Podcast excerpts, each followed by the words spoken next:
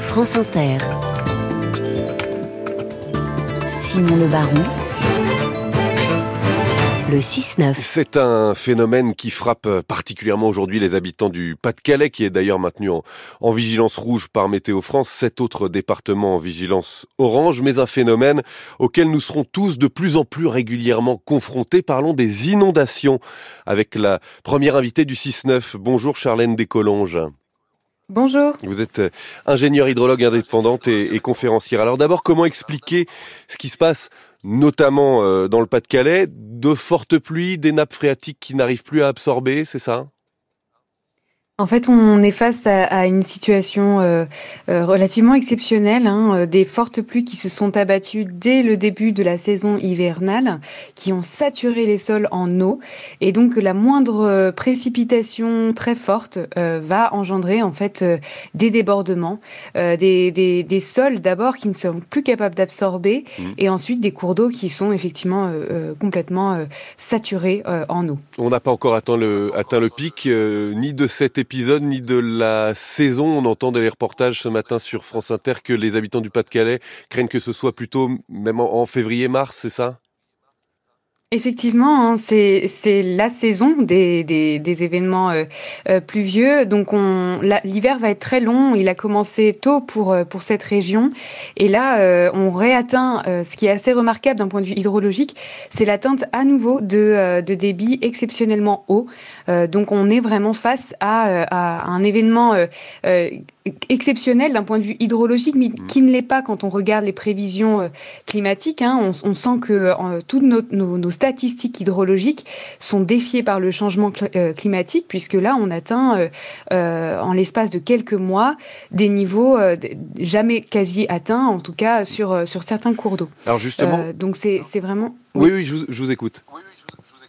C'est vraiment les expressions du, du changement climatique où on va avoir... Euh, un, un, changement de régime de précipitation sur la majeure partie euh, du pays. On va avoir des, des, périodes de sécheresse très longues et des périodes de pluie qui sont concentrées autour de la période hivernale.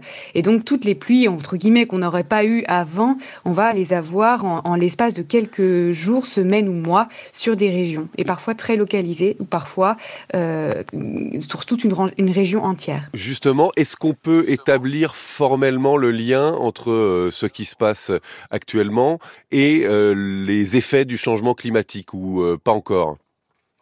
Alors pour l'heure, on ne peut pas encore établir ce lien sur cet événement précis. C'est d'ailleurs très difficile à dire pour, pour certains euh, climatologues. Alors ce qu'on sait, c'est ce qu'on appelle les études d'attribution au changement climatique. Il faut en général euh, plusieurs semaines ou mois euh, de, recul. Euh, ce que l'on sait par contre, ce que les, les climatologues nous disent, c'est que les événements extrêmes sont augmentés, amplifiés par les effets du changement climatique en termes euh, d'intensité et parfois aussi en probabilité d'occurrence, ça veut dire en, en fréquence d'apparition. Avec donc cette alternance dont vous nous parliez entre sécheresse et épisodes de pluies abondantes, ce type d'événement va devenir de plus en plus fréquent dans beaucoup de régions. Comment lutter contre, par exemple, dans le Pas-de-Calais, on parle beaucoup de la question des, fossés, des canaux d'évacuation qui ne sont pas assez entretenus. Ça, c'est un premier levier? Alors le premier levier pour moi, hein, et, aussi euh, pour les experts du, rapport du GIEC, est de se reposer sur les solutions fondées sur la nature. C'est pas tant une question d'entretien qu'une question de, laisser euh, finalement ces, euh, ces, écosystèmes faire leur travail, à savoir des zones humides qui, font le rôle d'éponge, des sols qui font le rôle d'éponge. Certaines enquêtes ont montré d'ailleurs que dans cette région, on a beaucoup retourné ces prairies et donc on empêche en fait de jouer ce rôle de tampon hydraulique. Et donc, on a besoin à la fois les agriculteurs, mais aussi euh, les élus qui urbanisent massivement autour de ces, de ces euh, zones tampons, et eh bien, de laisser euh, à tout prix ces, ces, zones faire leur travail pour éviter justement ces, ces crues. Ça veut dire lutter contre l'agriculture intensive, moins bétonner, replanter des haies. Concrètement, c'est ça que ça veut dire? Exactement, exactement. Ce sont des solutions préventives qui sont bien moins coûteuses à mettre en œuvre que justement des solutions curatives qui visent à pomper de l'eau, à, indemniser euh, les, agriculteurs, euh, les particuliers, les entreprises. Euh, on sait déjà, et certains, certains assureurs euh, le disent, que euh, certaines zones en France ne seront plus assurables avec le changement climatique. Donc il faut s'adapter euh, dès maintenant et faire de la prévention pour éviter justement les catastrophes. Le fait de pomper, de capter euh, l'eau euh, de ces inondations en, imaginant la réinjecter euh, dans les nappes phréatiques lors des épisodes de sécheresse, ça c'est irréaliste d'après vous? Alors non, certaines régions le font, euh, notamment près de Dunkerque, pas très loin euh, de, de, de la zone sinistrée.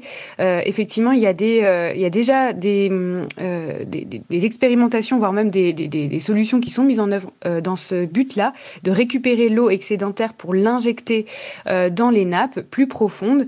Et, et évidemment, ce serait profitable pour la nappe et ça permettrait de, de créer un réservoir d'eau mmh. assez important pour affronter la la, la saison de sécheresse euh, estivale. Euh, les zones euh, comme Montpellier aussi le font, sur la Garonne, euh, on va le faire à très grande ampleur. Donc oui, on peut euh, s'intéresser à ces questions-là, mais ça ne va pas suffire euh, à prévenir ces risques d'inondation ouais. qui seront plus importants. Donc vous dites le levier principal, c'est la lutte contre l'artificialisation. Concrètement, ça veut dire qu'il va falloir abandonner certaines zones habitées aujourd'hui, reconstruire ailleurs? Bah oui, certaines zones, de ce, certains élus, alors plus sur la, la, le risque de submersion euh, euh sur le littoral avec la question d'érosion euh, de, des côtes, se pose la question de délocaliser, hein, comme la commune de Lacano. Alors pour les questions d'inondation, oui, en tout cas, euh, ce qui est impératif pour les élus, c'est bien de d'actualiser ces études euh, d'inondabilité de, de leur commune, voire des zones entières, pour éviter de construire voire de reconstruire au même mmh. endroit euh, des zones qui sont inondables. D'un mot, euh, puisqu'on parle de bétonisation, l'objectif zéro artificialisation nette des sols en 2050 pour les communes, c'est une bonne chose? Et oui, c'est une bonne chose, évidemment. Alors, c'est peut-être dans un contexte un peu brutal hein, pour les élus qui n'ont pas forcément appréhendé cette, cette, cette, loi.